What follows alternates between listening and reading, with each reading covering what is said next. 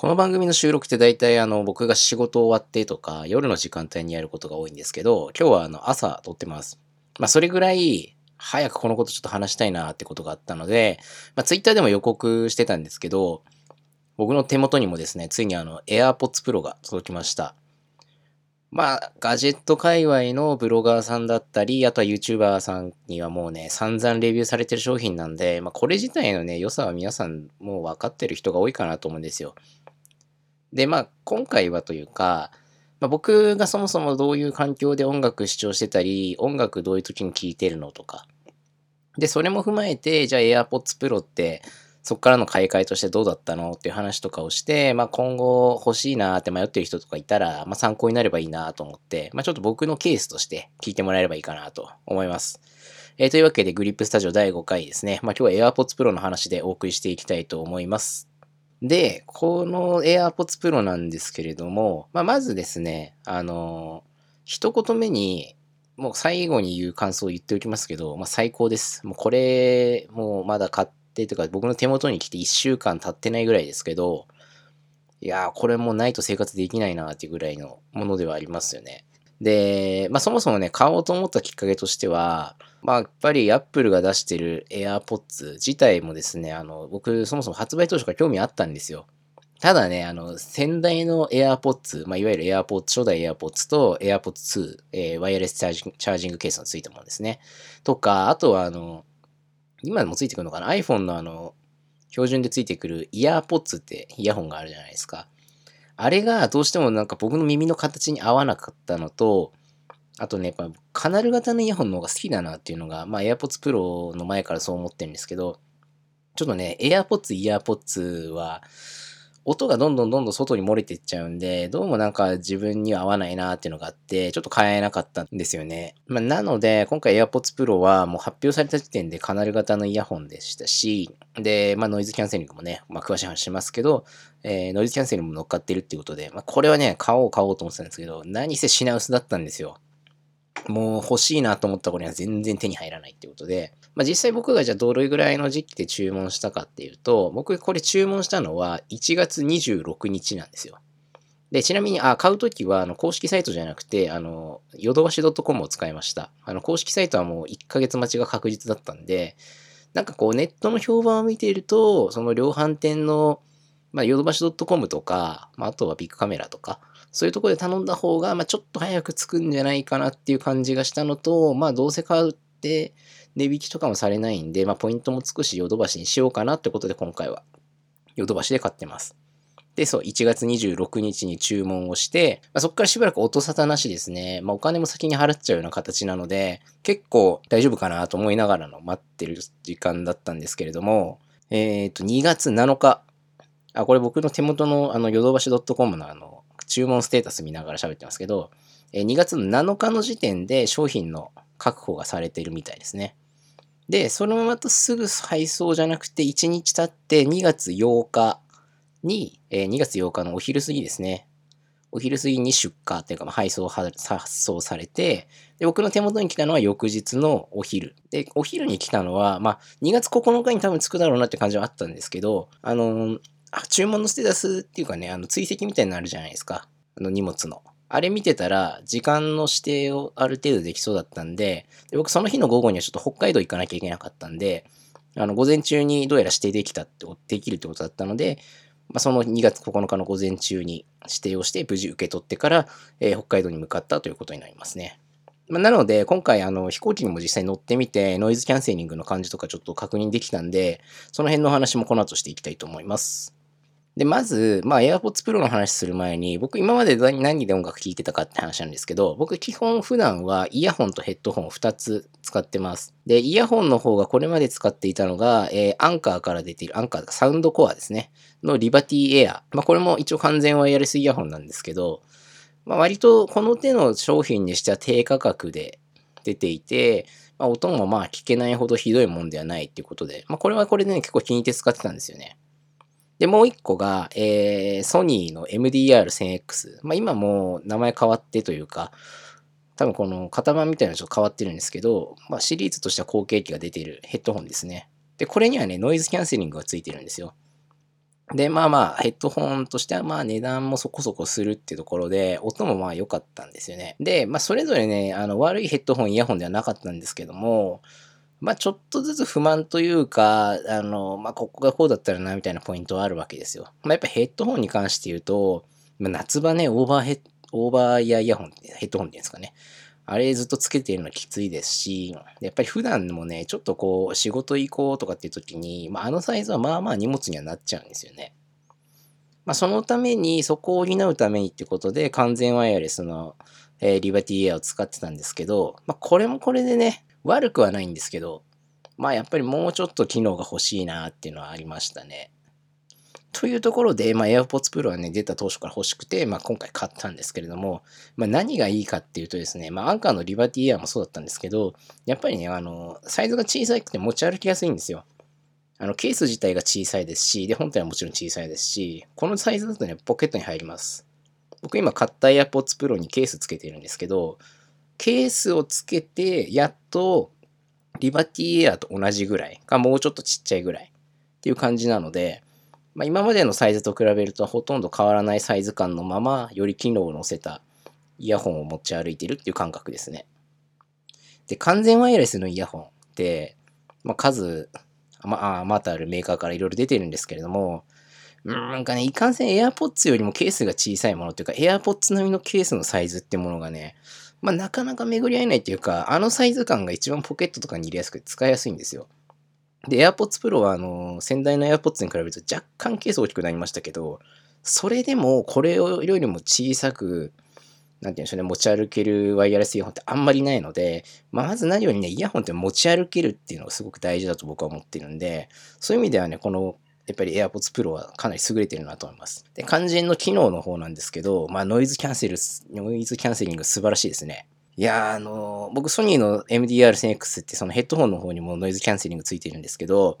ノイズキャンセリングとかの、まあ、あとこの後話する外音取り込みの話で言うと、僕この AirPods の方が好きですね。もう本当にしっかりとこう、外の音を遮断してくれて、ちゃんと音を耳の中に届けてくれるっていう感じがあるので、音楽をしっかり聴くっていうのもそうだし、まあ、やっぱ飛行機に乗った時にね、ほんと静かに乗れるんですよ。で、音鳴らしてなくても、本当に静かに寝たいなって時とかに、多分普通に耳栓さすより全然いいんじゃないかなって思いますよ、僕は。それはあの、MDR-10X でもそう感じてたんですけど、やっぱりこう、ヘッドホンよりもなんか頭に乗せてる感がないので、頭も軽いですし、で、それでいてちゃんとね、音もしっかり聞こえるってところで、まあ、このノイズキャンセリングはね、僕、本当気に入りました。で、それと合わせて外音取り込みって言って、まあ、外音取り込みって何かっていうと、あの、ノイズキャンセリングってそもそも、外で鳴ってる音と逆の位相の音を流すことで、まあ、外の音を消す、打ち消すっていうような形で音をね、消してるんですけど、外音取り込みは逆で、外の音をしっかりと、しっかりとっていうの変だな。まあ、外の音を聞けるようにする機能ですね。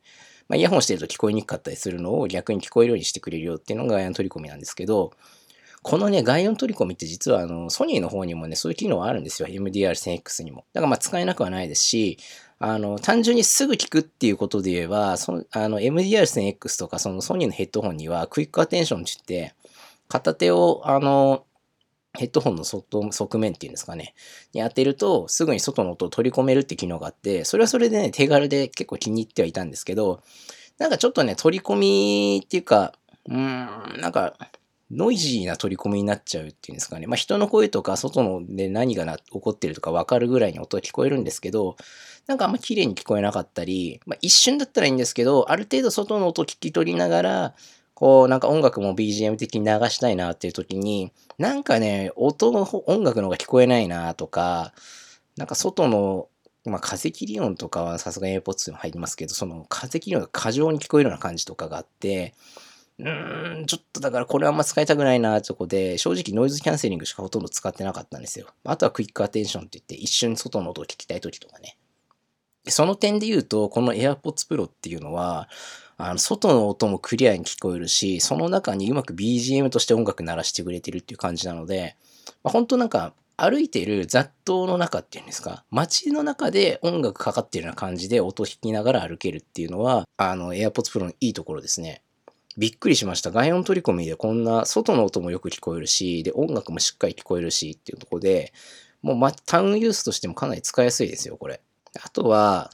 オフィスなんかで、オフィスでまあ音楽聴くのどうなんだってことは一旦置いといてですけど、まあなんか作業してるんだけど、人から声かけられる可能性があるシチュエーションってあるじゃないですか。わかんないですけど、まあ集中はした時とはまた別に、ちょっと音楽は聴きたいんだけど、でも人から声をかけられるのかを待つようなシチュエーションの時とかって、まあこれも使えるなと思いますし、で、やっぱ AirPods Pro ね、当然ですけど、マイクとかもついてるんで、通話とかもそのまますぐに応じられますし、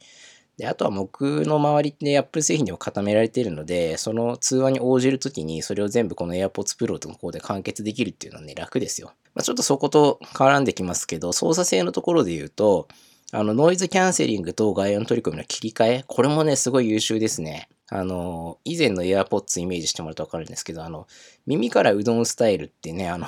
ビョーンって出てるのがあったじゃないですか。まあ、あれがね、あの、今回、AirPods Pro ではちょっと短くなったんですけど、その部分で操作するんですよ。そこに感圧センサーが入ってて、まあ、ちょっと長押しするとノイズキャンセリングとかエアの取り込みも切り替えられるとか、または、あの、一回タップすると、えー、再生、一時停止とかっていう風にまあ操作ができるんですけど、これね、すごくいいなと思いました。あの、僕以前使ってたリバティエアとかもそうですし、先代の AirPods もそうなんですけど、大体完全ワイヤレスのイヤホンの操作系って、そのイヤホン自体をタップする。耳に入ってる部分になんかセンサーがあって、そこをタップするとか長押しするっていう感じの操作系が多かったんですけど、それするとね、やっぱね、タッチノイズみたいのがすごい乗るんで、まあ音楽聴いてる時とかになんかボンボンみたいな感じになんかなっちゃうんで、まあそんな大きな音じゃないんですけどね、気にしなければ別に気にならないっていうぐらいかもしれないですけど、まああんまり僕好きじゃなかったんですよね。で、あとは結構その、タッチの感じっていうんですかね。僕使ってたリバティアに関しては、ちょっと認識が甘いかな、みたいな時もあったりしたので、なんかしっかり物を押すっていう感覚があって、で、その押し方だけで少しその操作を変えられるっていうのはね、物理ボタンはないんだけど、なんか物理ボタン操作してるような操作性で、物を操作できるっていうのはいいですね。しかもこのサイズっていうのはね、ほんと素晴らしいですね。で、あとは結構こっから好みの話になりますけど、まあ今までも好みの話ですけど、えっ、ー、と、ワイヤレス充電に対応してるっていうところもポイントかなと思いました。僕今 iPhone は自宅ではもうワイヤレス充電パッドの上に置いて充電してるんですけど、やっぱね、コードを挿して充電するっていうのがめんどくさいものっていくつかあって、それが僕の中で iPhone とイヤホンだったんですよ。まあ、iPhone なんかはもう結構寝る前まで使ってたりするんで、僕ちょうどあのベッドの隣に机があるんですけど、まあ、そこの机の端っこにパッドを置いて、まあ、iPhone 机で作業してても置けるし、まあ、ベッドで寝る前まで挿してもそこからすぐ置いて充電できるようにって形で普段充電してます。で、イヤホンは、え、別に寝る前まで使ってるわけじゃないでしょって話にはあるんですけど、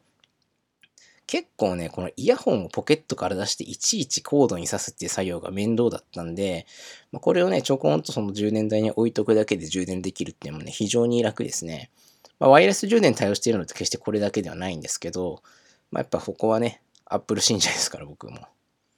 この辺はね、やっぱ気に入って使ってますね。で、ワイヤレス充電みたいにコードをこうどんどんね、減らしていく方向に行けるっていうのもね、僕の中では結構いいや、好みですね。で、あとは、えー、まあ H1 チップですね。まあこれ別に今までもいろんな機器に搭載されてきたんですけど、で、僕もね、あの別に初めてじゃないんですよ。あの、リバティエア使う前に、まあ、リバティライトっていうサイズも使ってて、その前に使ってたのが、当時発売されたての BeatsX だったんですよ。BeatsX ってわかりますかね？あの、首から下げておいて、使いたい時に耳にぶっ刺すみたいなタイプ。だか完全ワイヤレスじゃないタイプの、うん、Bluetooth 接続、Bluetooth イヤホンなんだけど、完全ワイヤレスではないってやつね。であれの時もですね、H1 チップはね、搭載されてて、まあ、そのね、便利さはね、すごい分かってたんですよ。やっぱね、端末間で、特に Mac、iPad、えー、iPhone、まあ、一応あと Apple Watch、まあ、この辺の端末をやっぱ使ってる人からすると、まあ僕の場合はですけど、まあ、iPhone で基本音楽流したいんだけど、動画見るときは結構 iPad 使いたいし、で、時には、えー、Mac から音を流したいんだけど、まあ、外に音流せないシチュエーションってあるので、そういう時に自分のイヤホンで聞きたいんですけど、いちいちね、Bluetooth イヤホンだとやっぱペアリング解除してとかね、ちょっとめんどくさいんですよね。で、そこの切り替えがかなりスムーズにできるっていうのが、やっぱり H1 チップ搭載した端末のいいところかなと思うので、まあ、これはね、その、さっきのノイズキャンセリングとかの話も含めて、これをね、一個にまとめた、この AirPods Pro は、本当にね、素晴らしいと思います。めちゃくちゃ気に入りましたね。あの、いろんな YouTuber さんとかね、ブロガーさんかなり絶賛してましたけど、これはね、もう、うん、もうほんと素晴らしいな。マストバイじゃないかなっていうぐらいの本当にいいイヤホンだと思いますよ。で、まあ、AirPods 買えなかったよって話はさっきもしたんですけど、まあ、あなんで AirPods の時は買わなかったのって言ってさっきも言ったように音とかだったんですよ。で、あとはね、結構スタイリッシュな感じがします。あの、AirPods か AirPods Pro になって、あの、耳からうどんって言われたね、あの、なんて言うんだ。わかんないけど、そこの部分がかなり短くなったんで、なんかこう縦長っていうものよりはなんか横長の方が多分僕そうな、好きなんですよね。ものの顔として見たときに縦長になってるものよりもちょっとこう横長にしてる方がちょっとシュッとしてる感じが僕はしちゃうので、うん、このスタイル好きですね。で、まあ今後じゃあこれ1台で全部いけるかなっていうところはね、ちょっと考えたんですよね。まあ今回飛行機乗って北海道行って、まあ北海道でも結構街歩きをしたりとか、まああの、まあ歩きながらちょっと電話かかってきた時の対応とかね、AirPods Pro をちょっと返していろいろやってたんですけど、まあ結論から言うと、これ1台で今僕の生活スタイルを音楽視聴っていうところで言うと、賄えるかっていうと厳しいかなっていうのが結論。こんだけ絶賛したのになんで無理かっていう話はね、うん、まあ、たった一点。もうこれはね、AirPods Pro だけの課題じゃなくて、こういう完全ワイヤレスの小型のイヤホン共通の課題なんですけど、やっぱりちょっとバッテリー持ちあの、本体単体でのバッテリー持ちっていうのが、やっぱそれほど長くはないっていうのが、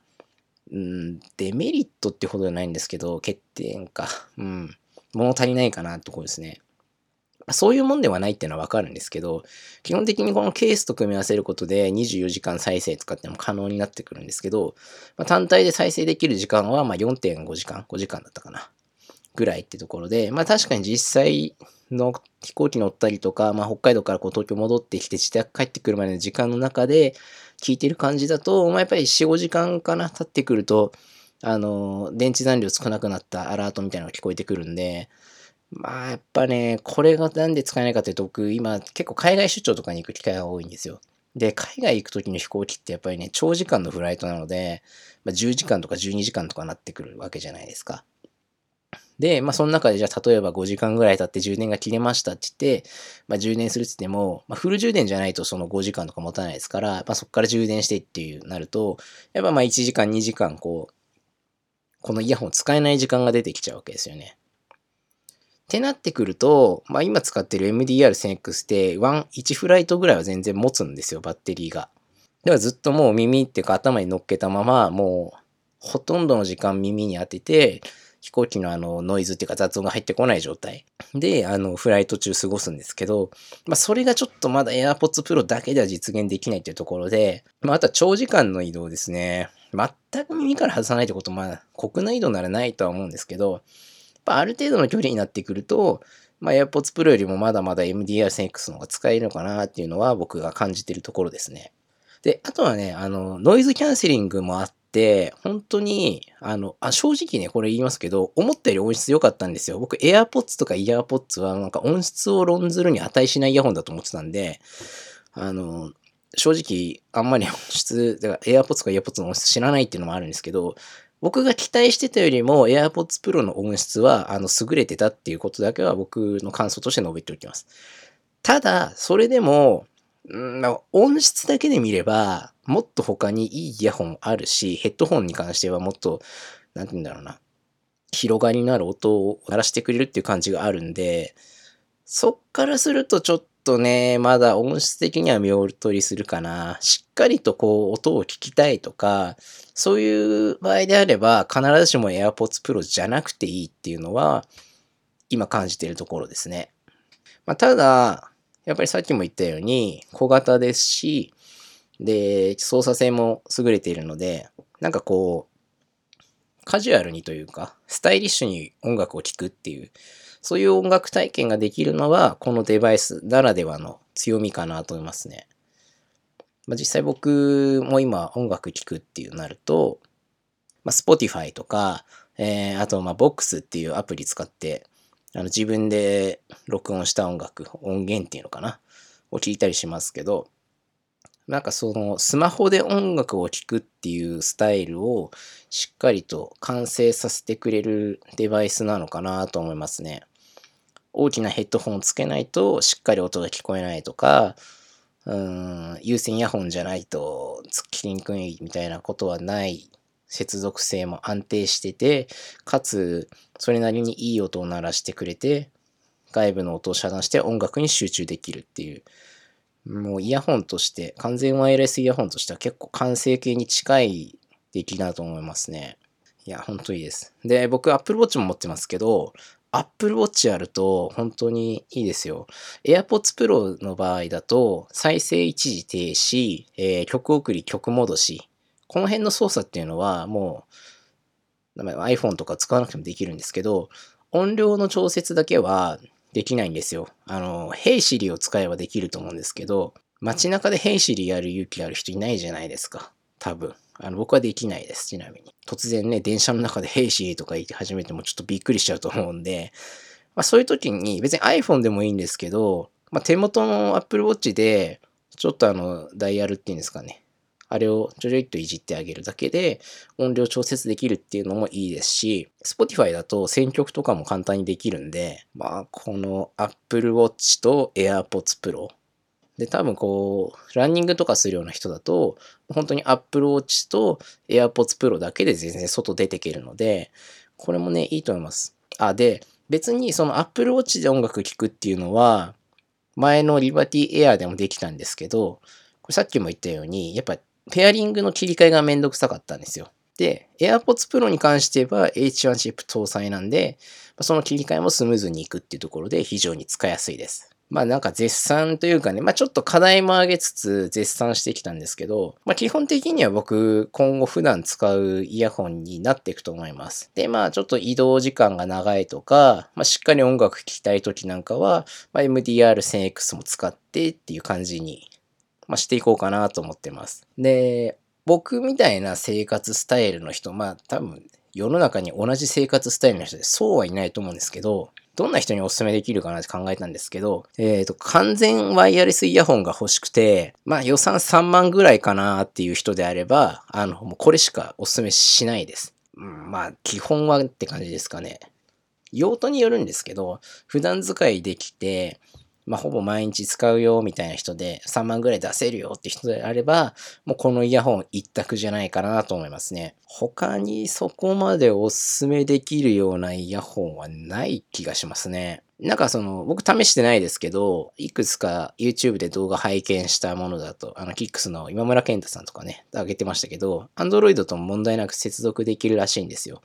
H1 チップの機能を活かせないかもしれないですけど、多分ノンジズキャンセリングと外音取り込みの切り替えは普通にできるみたいですし、まあ、基本的な再生とかの操作もできますし、まあ、Android も当然端末から音量調整するとか、まあ、あの、どうだろうな。Android Wear でしたっけ？ああいうウェアラブル端末でもできるんじゃないかなと思うんですけど、まあ、Android とかでも普通に使えるんで、もうこれは別に Apple 製品使ってる人だけのイヤホンではないのかなと思いますね。まあ、ただ、さっきも言ったんですけど、まあ、音質だけならもっといいイヤホンってたくさんありますし、ノイズキャンセリングにこだわらなければ、まあ、もうちょっとコスパのいいイヤホンはいっぱいあるんですよ。あの、リバティイヤーとかもね、十分使えるイヤホンでした。まあ、なので、ある程度予算が出せて、まあ、機能もりもりみたいなイヤホンが欲しいよっていう人には、もう100これ勧めれますね。まあ今日はね、そんなわけで AirPods Pro 最高って話でしたけど、いや、ほんとね、気に入ってますよ、これは。今日もこの後、今朝撮ってるんで、昼から出かけますけど、まあまあ、もちろん持ち歩いてきますね。毎日持ち歩くものに一つ新しいものが加わったっていう感覚ですけど、うん、何年使えるかな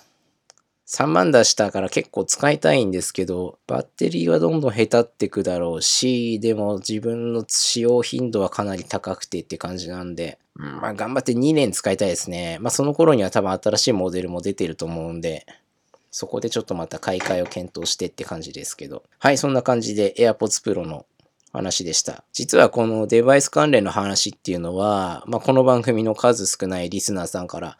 まあ、なんか話してくださいよっていうのはいただいてたんですよ。お知り合いの方ですけどね。まあ、ちょっとその第一弾的な感じで AirPods Pro の話でした。まあ、今後こういうデバイスの話とかしたいなと思うんですけど、あの、最初でしたっけ？違うな。一応2回目か。この番組久々に再開した時も言ったんですけど、細かいレビューとかは、まあ、スペック表見たりとか、他の YouTuber さんの動画とか見てもらったりしてもらえるといいかなと思うんですよね。まあ、なんとなく、僕が使ってる感じ、まあ、僕の生活スタイルの中でどう使ってるとかっていう話は、また今後もしていきたいなと思うので、なんか、この辺のデバイスの話聞きたいとかあれば、ぜひぜひ、あの、感想などいただけると、えー、取り扱えるかなと思うので、よろしくお願いします。まあ、感想はですね、ツイッターの方で、ハッシュタググリップスタジオつけていただいて、えー、ツイートしていただければ拝見しますし、まあ、あの、DM でもコメントでもいただければ拝見しますので、よろしくお願いします。で、このポッドキャストは YouTube だけじゃなくて、アンカーや Spotify などでも、ポッドキャストプラットフォームでも再生してます。あの、聞けますので、ぜひぜひ皆さん聞いてください。えー、Twitter もやってます。フォローしてください。よろしくお願いします。それじゃあ、バイバイ。